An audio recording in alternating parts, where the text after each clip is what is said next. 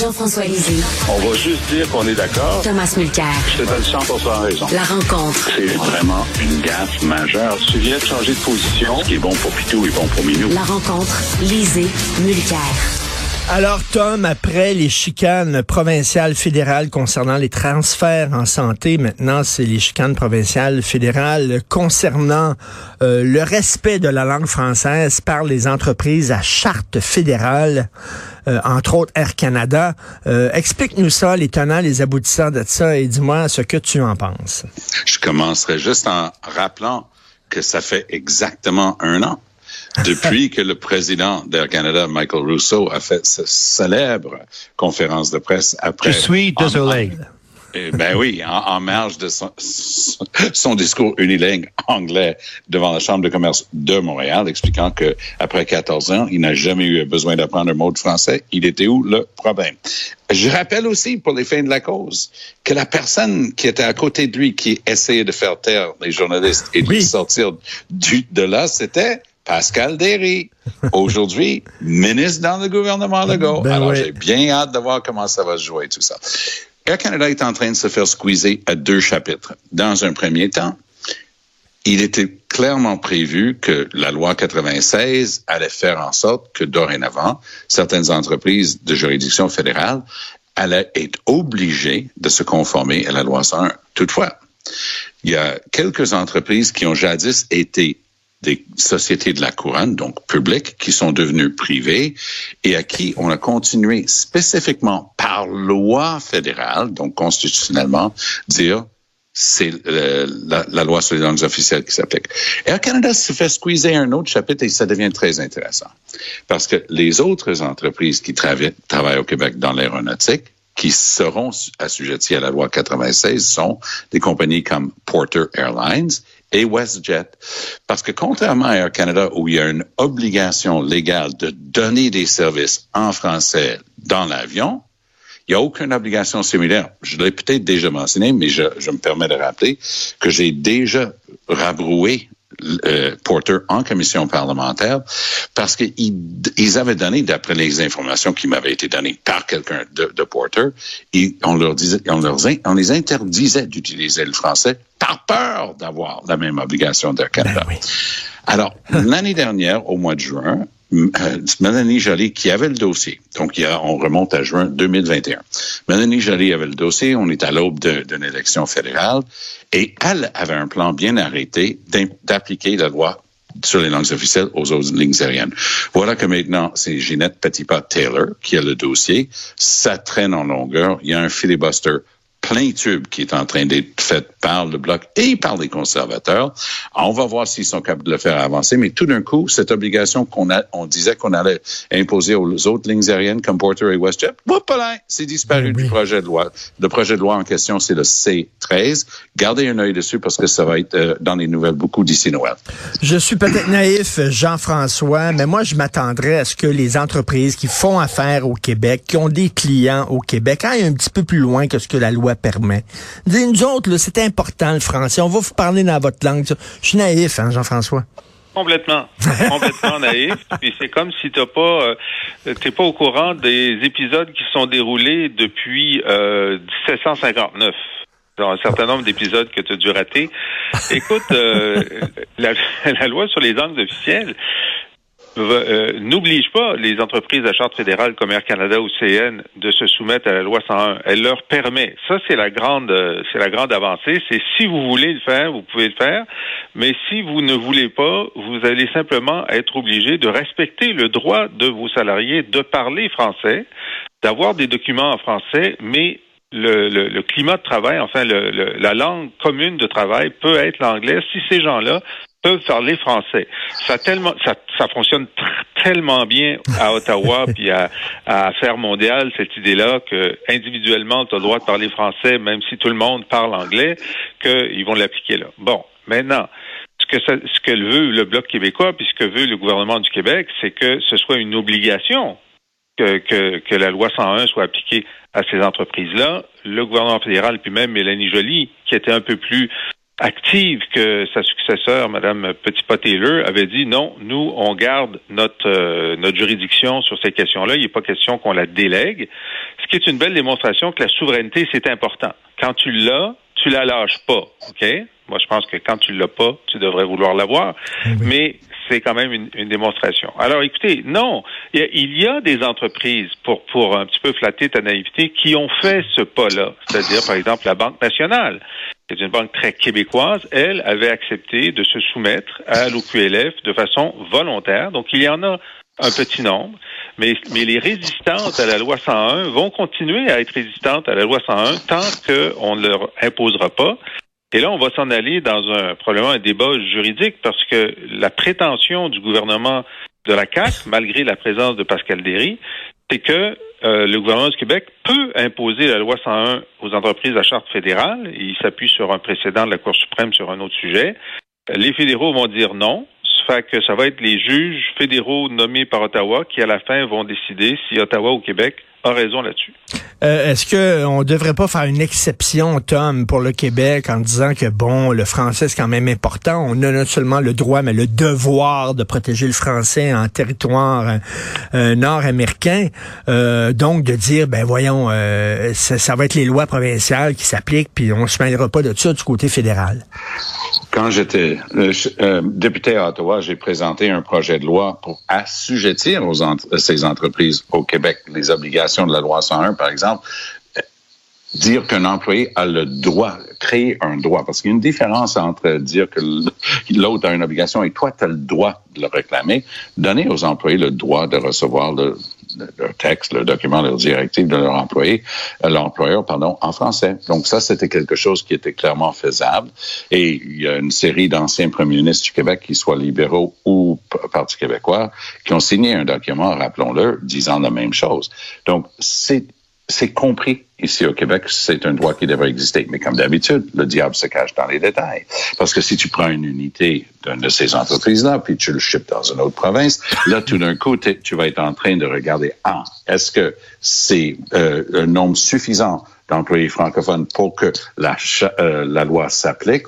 La loi sur les langues officielles est basée sur là où le nombre le requiert. C'est très compliqué. Alors, moi, je pense que, comme d'habitude, on fait plus compliqué au lieu de faire simple et dire tout simplement que ces obligations-là vont s'étendre à d'autres. Moi, je me mettrais dans la place d'Air Canada, je serais en train de me battre, dire, OK, nous, on a cette obligation-là, on l'accueille, on l'accepte, on, on, le respecte, mais arrêtez de, de nous mettre dans, un, dans une situation où nos concurrents ont un avantage, où ils sont pas obligés de faire la même chose que nous autres, au nom de l'ensemble des millions de Québécois qui prennent ces avions-là. Euh, Jean-François, euh, Marie-Claude Nichols, est-ce que c'est la fin de cette saga avec le Parti libéral? Ben, je vois pas exactement pourquoi elle ne rentrerait pas au bercail, puisque ah bon. elle a dit que ce qui la dérangeait, c'était euh, évidemment le leadership de Dominique Anglade, la façon cavalière dont elle l'a, euh, avec laquelle elle l'a expulsé du caucus, alors que tout simplement elle voulait ne pas avoir de, euh, de, de, dossier puisqu'elle n'avait pas eu ce qu'elle souhaitait. Alors ça, quand, moi j'avais eu ce cas-là aussi avec quelqu'un, puis j'avais dit bon ben c'est correct. Euh, tu, on m'a dit elle boude. Ben quelle boude, c'est correct. Elle va finir par revenir. Ça, bon. Mais, euh, mais donc, euh, je suppose, elle est en position de force, donc elle peut négocier quelque chose avec le nouveau chef intérimaire euh, Marc Tanguay. Je pense pas qu'elle puisse demander de, d'avoir de, la troisième vice-présidence de l'Assemblée nationale, parce qu'il y a déjà quelqu'un qui, qui l'a, donc, et qui, qui est un, qui est un, qui est une personne de couleur. Ça serait mal vu, mais elle peut demander quelque chose d'autre. Alors, je, ça serait très bizarre que ça ne fonctionne pas, Tom. Je ne sais pas ce que tu en penses. Oh, je suis complètement d'accord avec euh, ce que tu viens d'évoquer là, Jean-François.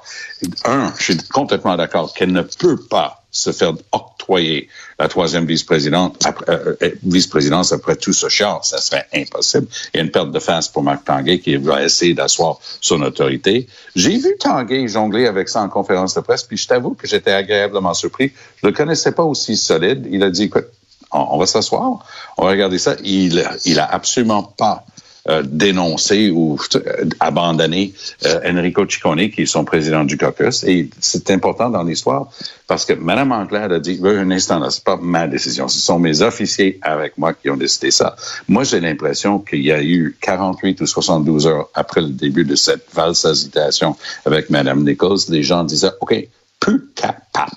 Et là, c'était out. Là, tout le monde a pensé, Hum, c'était peut-être pas la meilleure idée qu'on a jamais eue. On va essayer de le réintégrer. En tendant la main, Mme Anglade s'est fait donner une volée de bois vert par la même Mme Nichols qui, oh, je veux bien qu'il le réintègre, mais c'était quand même ce qu'elle a écrit publiquement sur leur chef à l'époque. Donc, il va falloir que ça fasse partie d'une analyse complète de la situation. Mais oui, c'est la moindre des choses qu'elle réintègre. Puis il y a ce petit détail suave. On parle des 12 membres que ça prend pour être un parti reconnu. Saviez-vous que ça prend 20 députés pour avoir l'extra, par exemple, pour ton président de caucus? Donc, lorsque tu es non seulement un, parti reconnu, mais tu as 20 députés, tu as, c'est 26 000 dollars par année allant de mémoire pour quelqu'un comme M. Ciccone, puis d'autres affaires qui viennent avec. Donc, euh, Mme Anglade s'en va. Tout d'un coup, ils vont tomber à 19. Donc, mm. Mme Nichols est en, dans une situation encore plus intéressante. Ben oui. Il faut dire que Ciccone, probablement, après avoir joué dans la Ligue nationale, sa pension de la Ligue nationale vaut pas mal plus cher que son salaire à l'Assemblée nationale. C'est pas pour lui. Mais c'est pour les fins de la discussion. 20 députés est un autre seuil qu'il faut euh, tenir en ligne de compte lorsqu'on analyse. Euh, Tom, Tom, euh, si elle revient, euh, c'est important. Le message qui va être envoyé aux gens, c'est qu'il n'y a plus de chicane à l'intérieur du Parti libéral. Donc, elle, elle a le gros bout du bâton, Mme Nichols. Elle peut négocier son retour. Là. Vous Elle avez plus besoin de moi que j'ai besoin de vous. Ben, si elle joue à ça, elle va se faire exclure. Et Ah j'ai oui? l'impression que quand les gens... Bon, oui, je suis, je suis d'accord avec Jean-François. À un moment donné, il faut qu'un chef soit un chef ou une chef soit un chef. Il faut que tu puisses décider. Puis ça suffit le chantage parce qu'effectivement, il y avait un ça qui, qui vibrait en trame de fond. Ah, ben si tu me donnes pas ce que j'exige, je vais partir avec euh, mes billes. Ben oui. Puis, puis tu reviendras. Et là, elle va être obligée de revenir. Il faut qu'elle le- puisse le faire. Personne qui va lui mettre le nez dans- là-dedans. Il faut qu'elle puisse le faire correctement. Mais il faut pas qu'elle soit triomphaliste. Et- Euh, Ça serait très mauvais pour elle et pour le parti. Euh, alors, on va parler maintenant de politique internationale. Euh, Jean-François Bolsonaro au Brésil qui a perdu ses élections. Euh, Trump qui a mangé ses bas lors des midterms. Les démocrates qui conservent le Sénat.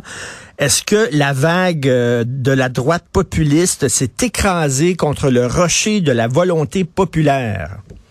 Euh, je dirais non, euh, en ce sens que ce sont des cas euh, où, euh, euh, ce sont des cas extrêmes, Bolsonaro, Trump.